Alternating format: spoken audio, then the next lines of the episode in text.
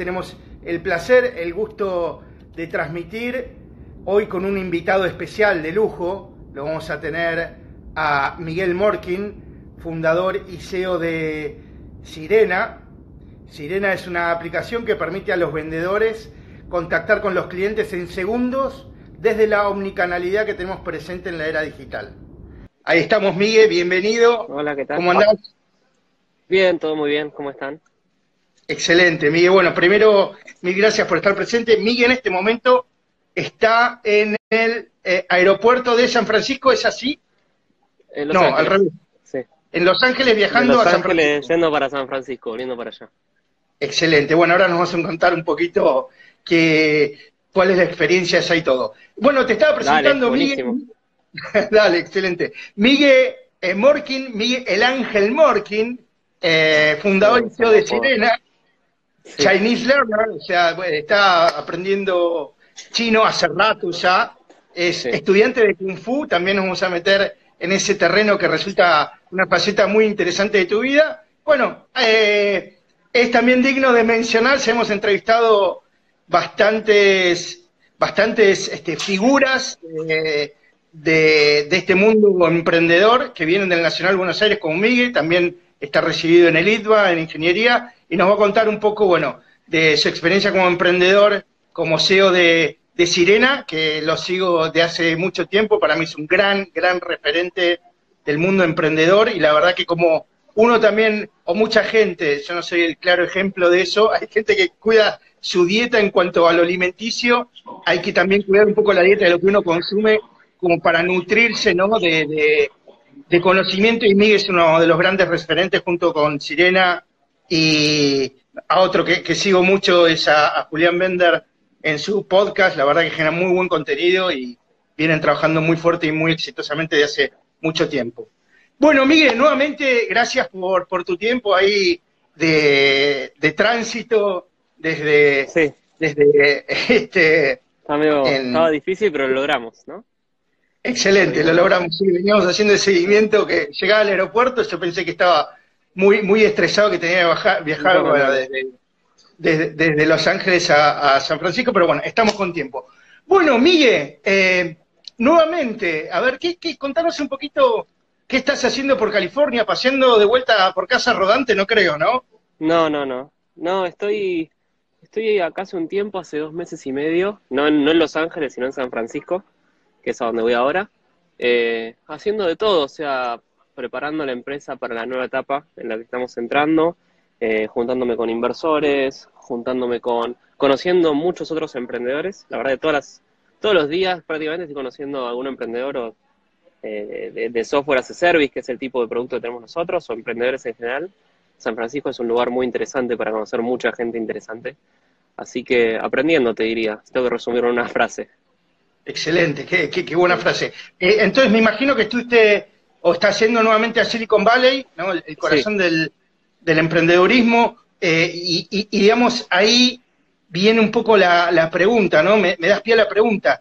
¿Qué pensás de- del mundo emprendedor, ¿no? La, la globalización de, de- de alguna manera versus la regionalización. Estás en uno de los, eh, de, de los lugares más calientes en cuanto a emprendedurismo. ¿Qué pensás de, de- de la globalización? Si hay algún área en el mundo que, que tiene, que es más ávida versus la Sí. regionalización. ¿Cómo ves el, el- el ecosistema? Sí, es, la verdad, sí es una buena pregunta, porque como que voy cambiando mi forma de pensar sobre eso bastante seguido. Eh, si bien es cierto que estamos súper globalizados, digo, en este momento estamos conectados, vos estás en Buenos Aires, creo, en Los Ángeles, hay gente que está conectando ahora que no sé ni dónde son. Eh, es muy loco esto que está pasando, si lo ves en este tipo de experiencias, o sea, sin duda Sí. estamos súper globalizados. Eh, Sí. y en el día a día hacemos un montón de otras actividades remotas que hasta hace dos años, quizá tres años, eran impensadas. Entonces, Sí. es cierto eso, pero por otro lado, hablando de San Francisco y de Silicon Valley, también veo que está súper concentrado el desarrollo y la innovación. Eh, digo, los productos que usamos, Instagram, eh, el celular que tengo en mi mano, que me, me está cansando, así que voy a cambiar de mano, el Apple, eh, todo, lo- todo- prácticamente todos los servicios y productos que usamos eh, salen o, o de alguna manera están, están en Silicon Valley, o ya sea porque tienen inversores de allá o porque tienen las oficinas allá. Entonces es loco eso. Es cierto que estamos súper globalizados, pero también es cierto que más que nunca en el mundo hay una súper concentración de tecnológica en, cierta, en cierto, ciertas ciudades muy, muy puntuales y muy concentrado, ¿no? Pues si pensás San Francisco, por ejemplo, es una ciudad que tiene creo 3 millones de habitantes, es una ciudad chica, digamos, para lo que es una Sin embargo, decís, ¿cómo puede ser que todo esto esté ahí, no? Eh, y eso está pasando en algunas ciudades. Es como que el terreno está muy preparado, ¿no? A ver, la verdad que nunca estuve, siempre leí sobre Silicon Valley, el ecosistema que hay que está muy, muy imbuido de, lo que es contar un poco el fracaso, no, no, por lo menos este, en uno de los libros que me acuerdo de este momento que leí, que era, oh, no recuerdo el autor, Innovar o Morir, de Oppenheimer, que hablaba justamente de, qué veía en, los ecosistemas, digamos, en las regiones donde había mucho emprendedurismo, que una de, las cosas que, destacaba era eh, que no, no hablaban, digamos, no se jactaban de los triunfos, sino de cuántas veces un poco habían fallado y que había llegado a aprender el emprendedor de eso, y que el mismo ecosistema ayudaba a eso, ¿no? Sí, sí, es un ecosistema es muy dinámico y tiene varios ingredientes que creo que si le buscas la explicación, eh, por un lado hay muchos inversores, o sea que pueden fondear las empresas, hay mucho talento de distintos lugares del mundo, de San Francisco es una mezcla de todas las nacionalidades que se te ocurran, digo, conozco nacionalidades nuevas, muy cosmopolita, lo que se te ocurra tenés ahí, y están las universidades, está Stanford que está ahí al lado, está en pleno Silicon Valley, eh, tenés Berkeley, tenés UCSF, que es la Universidad de San Francisco. Entonces, digo, tenés varias universidades, entonces se da una suma de cosas de talento, de gente que puede llegar. Sí. También, ¿no? Entonces, tenés, tenés las tres cosas, tenés el capital, tenés eh, la facilidad de instalar una empresa, si querés, y traer gente de distintos lugares del mundo, que ahora es un poco más jodido por, por algunos cambios que hizo Trump, pero fuera de eso, digamos, sigue siendo relativamente viable, y, y tenés las universidades. Entonces, toda esa mezcla y tenés la previsibilidad de un país que, en general piensa a largo plazo, donde no cambian las reglas todo el tiempo. Entonces eso termina pasando. Entiendo. Eh, sí. Y después tenés lo que yo digo es el éxito al exitoso. O sea, tenés una cosa donde ya simplemente el hecho de que, de que, de que en San Francisco y en Silicon Valley haya tantas empresas hace que la gente también las instale ahí y se sigue generando esa, esa burbuja, digamos, ¿no? Eh, ¿no? Sí, porque a ver, si, si, hablamos de, a mí se me ocurren, digamos, como puntos neurálgicos en el mundo del mundo emprendedor, o sea, Silicon Valley, Israel, China está levantando muchísimo también, ¿no? Eh, no sé qué ciudad en particular. Sí, es, y son... Sí, esas dos ciudades, eh, digamos, están desarrollando mucho startup también. Está casi compitiéndole cabeza a cabeza ya en inversión a Estados Unidos. Es muy loco. Bueno, sí, es muy loco, es muy loco, es muy loco y creo que leía el otro día, soy, soy fanático de tus estados que hablaba justamente, eh, una reflexión, corregime a ver si me, si me equivoco, era algo así como que China está leyendo en inglés lo que está pasando realmente en el ecosistema de Silicon Valley. En cambio, eh, CEOs de, Estados Unidos o, de grandes potencias no están leyendo lo que realmente está pasando en China porque no saben chino, ¿no? No saben chino y no le dan pelota. Eh, sí, tampoco, y es así, digo, para mí está bueno dar de mirar un poco lo que pasa en distintos lugares, porque creo que no hay recetas únicas que funcionan, eh, digamos, como que las cosas son sí o sí de una manera, y está bueno entonces ver qué está pasando en otros lados. Eh, Seguro. Sí, se debe nutrirse un poco de eso. Che, ¿está funcionando bien ahí? Porque ahí está pegando el sol y capaz que... No sé si se ve bien. ¿Vas bien ahí? voy a correr un poco para atrás. Está óptimo, ahí se ve se ve el, el, monitor ahí atrás con los vuelos, todo, así que estamos... en el aeropuerto acá, sí. Está muy bien. Es un domestic flight, ¿no? Sí, sí, está bien. Sí, así que es más fácil, sí. Está bien, perfecto. Se la banca el ancho de banda, parece, así que... Bueno, a ver, mira, eh, una te, quería preguntar, ¿qué es emprender para...? Te hago las dos preguntas porque vienen, digamos, como hiladas. Estamos hablando un poquito de, de, del emprendedurismo en China, que se viene muy fuerte con un montón de tecnologías chinas está ahí peleando el 5G. Hay, unas pulseras muy importantes con China. Y primero te voy a preguntar y después volvemos al emprendedurismo, porque tengo, te las puedo hacer así, quiero juntas y vos vas eh, hilando como quieras. Te quería preguntar, ¿qué es emprender para vos y un poquito por qué estás metiéndote hace rato en, el aprendizaje de chino y esta filosofía un poco oriental a veces mm. que tenés con el Kung Fu y, toda esta esta dinámica, ¿no? Dale, prometo no ser muy místico. Eh, no, a ver, eh, emprender para mí es eh, hacer cosas que le, que sirvan a la gente, digamos, desarrollar un servicio, un producto que le sea útil a alguien y, idealmente si haces algo suficientemente útil te van a querer pagar por eso. Entonces, en general te diría que emprender es sí, crear algo que sea que tenga cierta utilidad, que le sirva a alguien, que resuelva un problema. Em, entonces, para mí es no, no, no me, me, cuesta mucho imaginarme haciendo otra cosa que no sea emprender en este momento de mi vida. Quizás en unos años cambie, pero en este momento es así, digamos, qué sé yo, ¿viste? No, Vengo ¿Eh? ya con una oferta millonaria para que trabajes en, un cargo en relación de dependencia. ¿Te aceptarías? Sí, no. No, bueno, en este, a ver, yo, el, el MIGE actual, creo dice que no. Capaz que en 10 años cambié mi forma de pensar, como ya me pasó en otros momentos de la vida y lo veo distinto, pero no. No, porque creo que me aburro, digamos, y si no estoy, si no siento que agrego valor. Ahora, si es una empresa que me parece que está buena y que está agregando valor y donde hago la diferencia, puede ser. Digo, pero en mi, poca experiencia corporativa no fue así, entonces me, puse a emprender. Comparto. Aparte te nutriste con WhatsApp de, de, en, un momento, ¿no? De entre Rodati y Sirena te nutriste de mucho, si bien no, capaz no tenés mucha experiencia en, en, lo corporativo, porque siempre estuviste emprendiendo desde Rodati a Sirena, pero tuviste muchos mentores Creo que se bajó la, conexión, a ver si levanta nuevamente, se cayó la conexión de Miguel desde Los Ángeles. Capaz que levantamos. Bueno, hemos tenido un inconveniente técnico. Miren que aparentemente se ha caído la... contar un poquito de... A ver, bueno, seguimos transmitiendo. Vamos a ver si Miguel cae nuevamente en el Instagram Live. Vamos a intentar alargar unos tres minutitos a ver si se arranca, si no lo continuaremos en una segunda etapa. Mientras les voy contando un poquito, les voy poniendo en contexto. Bueno, estamos hablando con Miguel, que es CEO de, de Sirena, Miguel Morkin. Este, y ahí está, Miguel volvió, estábamos justamente hablando un poquito, a ver Miguel, si podés volver a solicitar el entrar al, live, mientras les voy contando datos que son públicos, ¿sí? La facturación en 2017 de, Sirena, Miguel, fíjate si podés salir y volver a entrar, a ver si te, deja nuevamente unirte al vivo.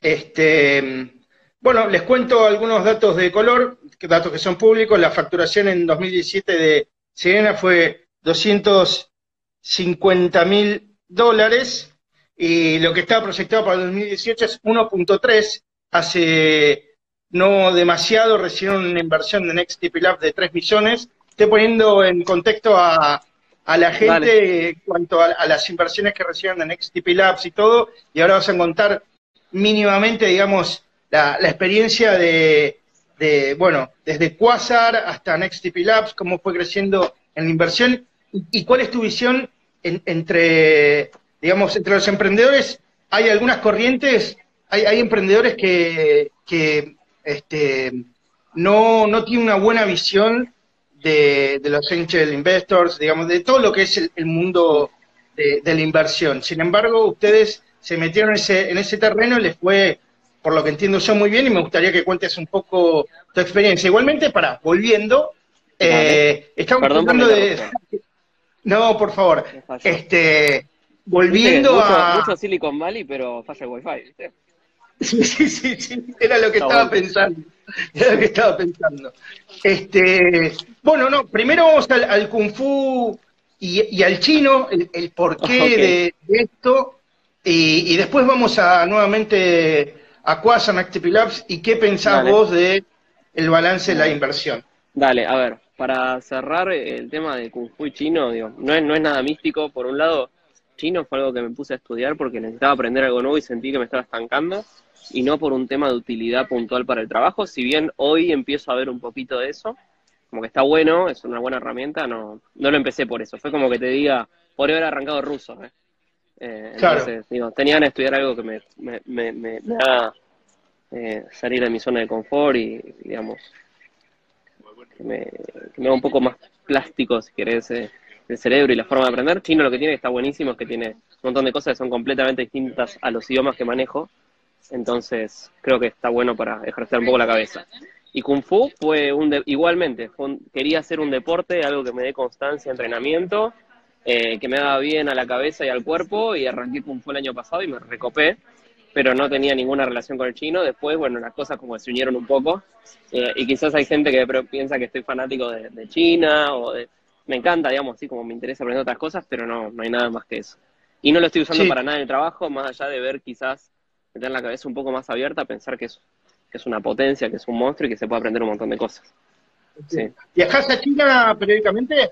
Viajé, viajé hace dos, dos años ahora, estuve un mes y medio en China, estuvo buenísimo. Hice una aventura ahí con mi novia, estuvimos paseando por, salimos de Hong Kong y fuimos todo por adentro en, colectivo, tren, barco, todo lo que se te eh, avión, eh, y llegamos hasta Beijing, que sería la, capital del norte. Literalmente Beijing significa capital del norte en chino. Eh, llegamos hasta el norte, digamos, del sur hasta el norte. Estuvo genial, estuvo muy bueno. Y me, abrió, me voló la cabeza, digo, el nivel de avance que tienen, el nivel de, penetración del mobile, porque se usa para todo, WeChat, para absolutamente todo. WeChat es como el WhatsApp de China, mucho más avanzado. Eh, se usa pagos por, por mensaje, eh, se, puede hacer prácticamente todo por mensaje, es muy avanzado. Y así como eso, hay un montón de cosas que me fascinaron y me volaron la cabeza y me hicieron darme cuenta de que quizás hay que empezar a mirar allá. Sí, sí, sí, sí, totalmente. Totalmente. Bueno, y el, el, Kung Fu me imagino también te hace imbuirte o meterte un poco en la filosofía, ¿no? De fondo, es un buen complemento, ¿no? Sí, mi, mi, eh, escuela de Kung Fu tiene mucho de filosofía y está bueno eso. Eh, vemos un poco de taoísmo, pero, pero bueno, de nuevo, o sea, eh, fue como que se unieron un poco los puntos, no es que pensé, uy, tengo ganas, me volví fanático de China y no, simplemente elegí un par de actividades que están muy relacionadas con China. Y ahí empecé a aprender mucho más, sí. Excelente. Eh, una pregunta así que no estaba como pensada. ¿Musicalmente haces algo? Te veo como muy, muy versátil, ¿te gusta? No, no eso me falta. no tengo tiempo. Por hoy estoy 100% dedicado a Sirena y después trato de dedicarle un poco a entrenar físico, o sea, Kung Fu todas las semanas. Y que ahora empecé a hacer remoto, eso es muy loco, porque no estaba, no estaba, haciendo las, no estaba llevando las clases, eh, no, estaba pudiendo darle continuidad a las clases, entonces empecé a hacer entrenar de manera remota, con webcam, con AirPods, ahí muy loco, que estamos probando. y clases...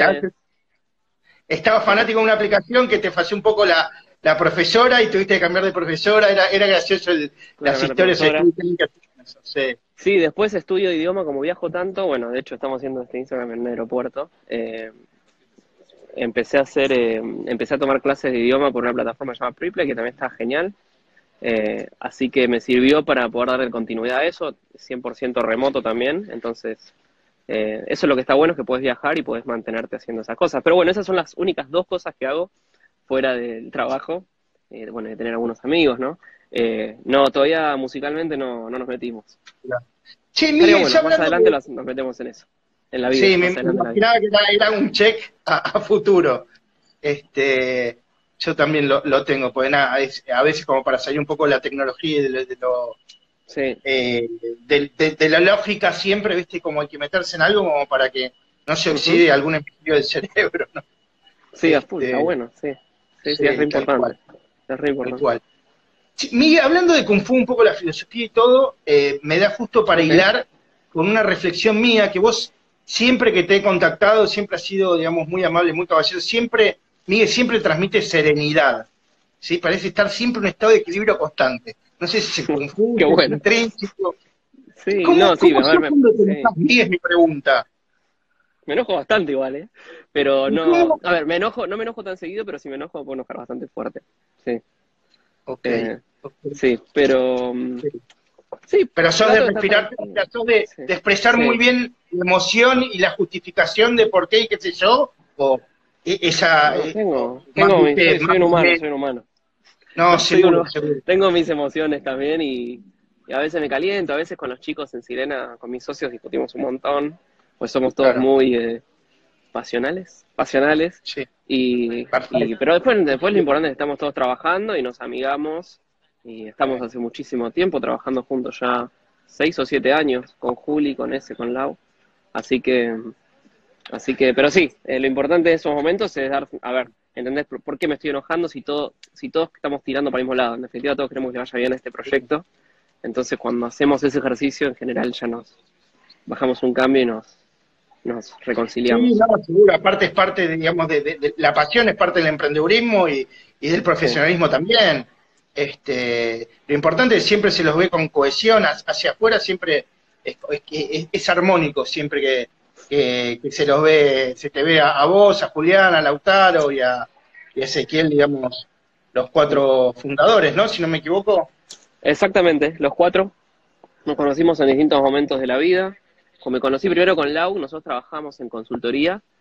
Fue nuestro, nuestro único trabajo, fue mi único trabajo después de hice una pasantía durante la carrera, me di cuenta que lo corporativo no era lo mío y me metí en una, consultora pequeña que estaba arrancando en mi facultad, se llama Continente 7, que después la compró Accenture, y ahí conocí a Lau, trabajando en esa empresa. Después a ese lo conozco en un evento de emprendedurismo que se llamaba Lean Startup, eh, Lean Startup Machine, estaba muy bueno, era un evento para emprender, para hacer un... Sí, sí. Mira. Entonces eso que haces un, haces un proyecto, la idea era un fin de semana, una, una forma, una metodología muy similar a la de Startup Weekend, que te juntás un fin de semana y tratás de hacer algo, ¿viste? Ahí lo conocí a ese, él estaba en otro equipo, pero me, la verdad que me gustó mucho. Y, y a Juli lo conocí a través de Quasar, mira cómo se une la conversación y volvemos a eso. Eh, sí, sí, sí, está todo muy conexo.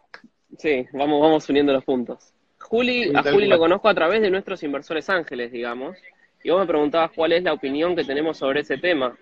A ver, yo creo que no hay recetas para empezar. Yo cuando escucho a alguien que tiene hacer una postura sobre esto, viste, eh, súper marcada y que te explica todo, a menos que el tipo tenga realmente muchísima experiencia emprendiendo, esté hace 10 años haciendo esto, yo lo tomo como tal, digamos. O sea, creo que hay que tener cuidado con esas recomendaciones, porque no creo que haya una forma única. Y de hecho, si ves las empresas del mundo, tenés todo tipo de empresas, desde empresas eh, tradicionales que no tienen ningún tipo de, emprendimiento, de, financiamiento, hasta eh, no sé, locuras en el otro, en el otro extremo, digamos, de la, del espectro, locuras tipo WeWork o, o tipo así, eh, digamos, startups de Silicon Valley que reciben muchísimo funding y, crecen en un año y que, digo, de una manera muy artificial. Entonces, y ambos pasan, digo, o sea, tenés gente que le va muy bien en una haciéndolo de una manera y hay gente que le va muy bien haciéndolo de otro, y si no fuera así no estaríamos hablando por Instagram Live en este momento. Eh, y no tendríamos Wi-Fi, y no tendríamos Facebook, y no tendríamos todas estas herramientas que usamos. Entonces, Porque, lo que depende mucho del proyecto y depende de lo que vos quieras hacer.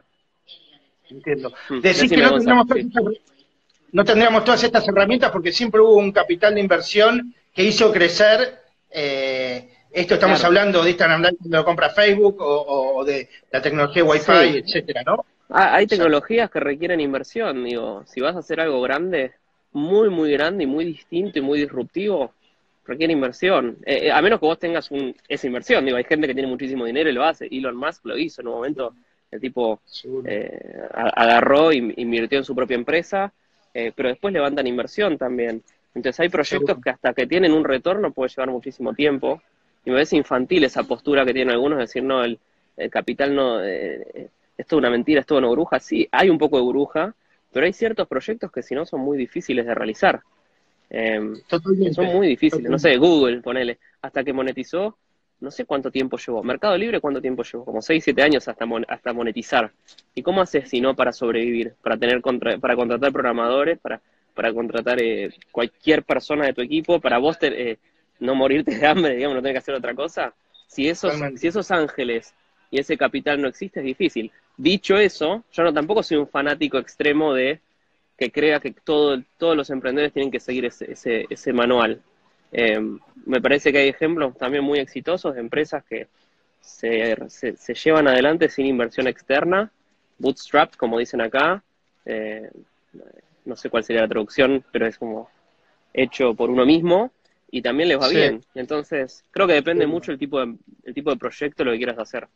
¿Sí? Entiendo. Y no, digamos, es muy difícil el camino. Hmm. Sí, sí, perdón. Eh, es muy difícil el camino. sí, sí, es muy difícil el, camino, el camino este también Silicon Valley y, y de inversión, eh, digamos, y de crecimiento exponencial también es muy difícil y se ve las métricas de éxito son bastante bajas. Entonces, tampoco es algo que yo lo recomiendo a cualquiera. Entiendo. Eh, vos, a ver, ustedes recibieron, si no me equivoco, 3 millones de dólares el año pasado por Labs, Un poco menos, 2.8. 2.8 fue, sí, pero... 2.8. Sí. Acá es un año y pico. ¿Cuál es tu balance? salió con 3 en todos lados. Sí, está, se ve que redondean mm. para arriba, está bien. Eh, ¿Cuál es, tu balance? hay que vender. No, no, eh, no habrías podido escalar tanto, ¿no? Claro, por eso, exactamente. O sea, creo que, de hecho, cuando levantamos la, ronda de inversión nosotros el año pasado, que fue nuestra primera ronda institucional, digamos, un término, eh, con fondos de inversión que se dedican a hacer eso, que viven de eso, eh, nosotros éramos rentables y decidimos levantar esa ronda porque pensamos que estábamos en un punto donde podíamos contratar gente, donde podíamos invertir en go-to-market, hacer un montón de cosas que nos iban a ser útiles para crecer más rápido. Es una oportunidad. Eh, un año estuvo buenísimo. Nosotros casi... Para nada, o sea, casi triplicamos la facturación desde ese momento hasta ahora. Excelente, y seguiste, digamos, manteniendo, digamos, excelente. Aparte, digamos, tenés un muy buen aporte, un know-how, digamos, un, acompañamiento, digamos, no sé, no sé, digamos, no tenés intromisión en, en, las decisiones de una manera, viste, porque a veces el que se pone a, opinar de repente o tener un poco de injerencia en la decisión puede llegar a enlentecer, ¿no? Si no tiene know-how hábil, pero estás hablando con uno de los, de los grosos, ¿no?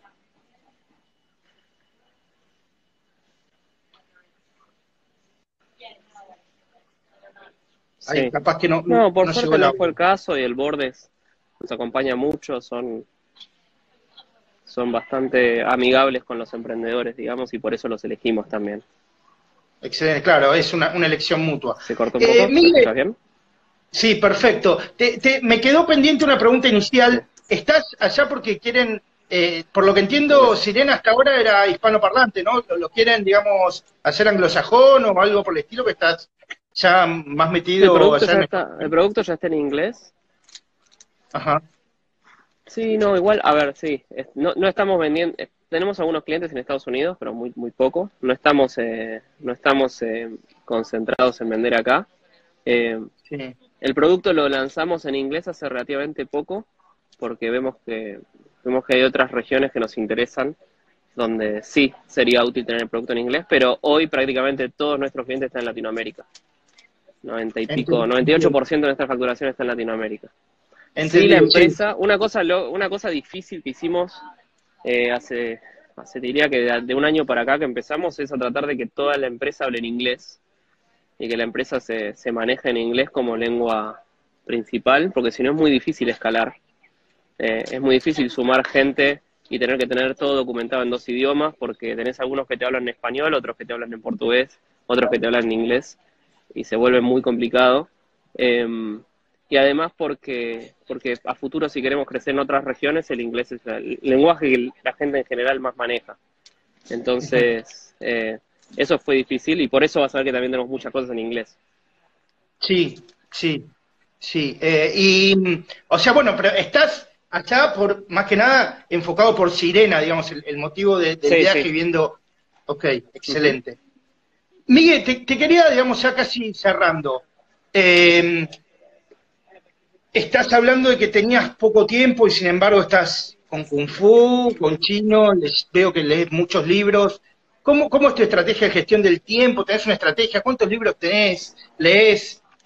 ¿Estás constantemente capacitado? ¿Cómo haces eso? Parece que es abrumador, digamos, estar de, director de SEO de, la empresa y también, digamos... la, verdad es que estoy la mayor parte del día trabajando eh, y cuando tengo un tiempo trato de leer bastante.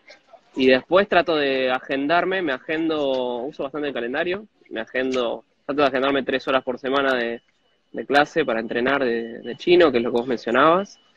Eh, si es para entrenar Kung Fu, también trato de hacer lo mismo, dos o tres clases por semana, que trato de agendar toda la semana. Hoy es domingo, eh, entonces hoy voy a tratar de agendarme ya para esta semana, tener tres clases de cada cosa. Pues todos los días cuando arranco trato de dar cita muy simple, donde tengo las dos o tres prioridades del día, que si llego a hacer eso estamos bien, eh, y si no, no, no fue un día productivo, digamos. Y después tengo una lista con todas las otras tareas que tengo que hacer. Eh, trato de responder todos los... trato de responder todos los mails una vez por día. Es otra cosa que me cuesta, pero que trato de no ver todo el tiempo el mail y no, no tengo notificaciones prendidas en WhatsApp, no tengo notificaciones prendidas en el mail. Trato de responder una vez por día todo. Perfecto. Tenés la métrica, sé que medís todo, digamos. Tenés métrica prácticamente de todo. ¿Sabés cuántos libros por mes lees? Van a pensar que soy un robot, Gonza. No, no, eh, no, no, no, tengo, bien. no, libros no, justo eso no lo mido. Había pensado cuando empecé el año, pero no me pareció que era una prioridad. No es que dije, che, tengo, estoy jodido, no estoy leyendo nada. Entonces es como que es algo que hago si tengo tiempo, que me genera placer y que me gusta y aprendo.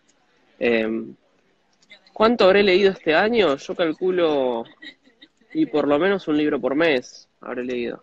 Por lo menos, uno o dos libros por mes, así es. Siempre gestión, o sea, lees, nunca lees eh, ficción, ¿no? O sea, ficción también lees. Eh, lamentablemente, últimamente leo mucho de cosas relacionadas con el trabajo. Digo, solo eso, ¿no? no es que me moleste, pero me gustaría tener tiempo para leer eh, un poco de literatura eh, y otra ficción me encantaría pero últimamente estoy muy monotemático. Excelente. Eh, ¿qué, ¿Dos libros que se te ocurran recomendar? Sí, eh, déjame pensar. Eh, Principles de Rey Dalio está muy bueno. Principios de la traducción.